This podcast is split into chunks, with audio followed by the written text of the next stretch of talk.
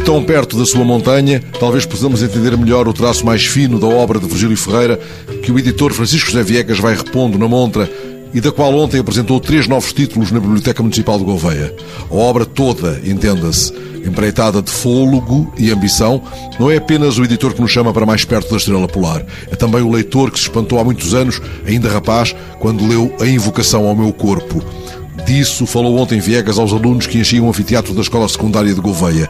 Das tantas perguntas que ele tinha aos 16 anos. Eram as perguntas a que Virgílio Ferreira respondia. Folheio o livro que iluminou esses dias de um jovem leitor e cá está. Trago em mim a força monstruosa de interrogar.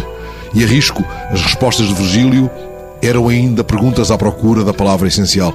Francisco José Viegas usa uma chave de Clarice Lispector, de quem Virgílio Ferreira, aliás, tanto gostava é impossível explicar.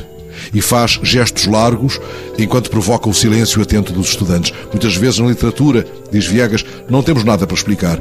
Estica ainda mais a corda. Quem tem explicação para tudo não precisa de ler. Tem o anfiteatro na mão. Há cinco alunos de Melo, dedos no ar. Como é que conheceu Virgílio Ferreira?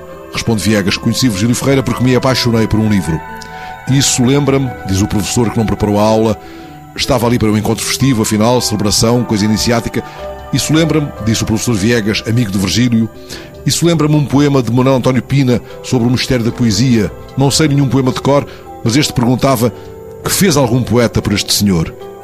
Deve ser o poema que enuncia a poesia vai acabar.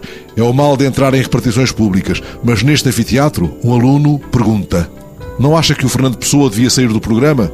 E o poeta e editor, que também deu aulas em Évora, tal como Virgílio, responde, e eu anoto, que também não sei passagens de aulas, mesmo iniciáticas de cor.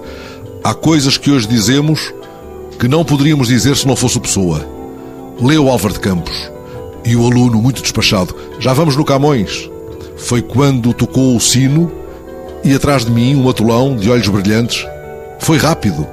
E um mais lá atrás, dedo ainda no ar, o que sentiu quando foi pela primeira vez à aldeia de Melo? O poeta, professor, editor, amigo de Virgílio, contou que da primeira vez foi ver a campa, a campa que o escritor quis virada para a serra. E mais, foi ver o céu.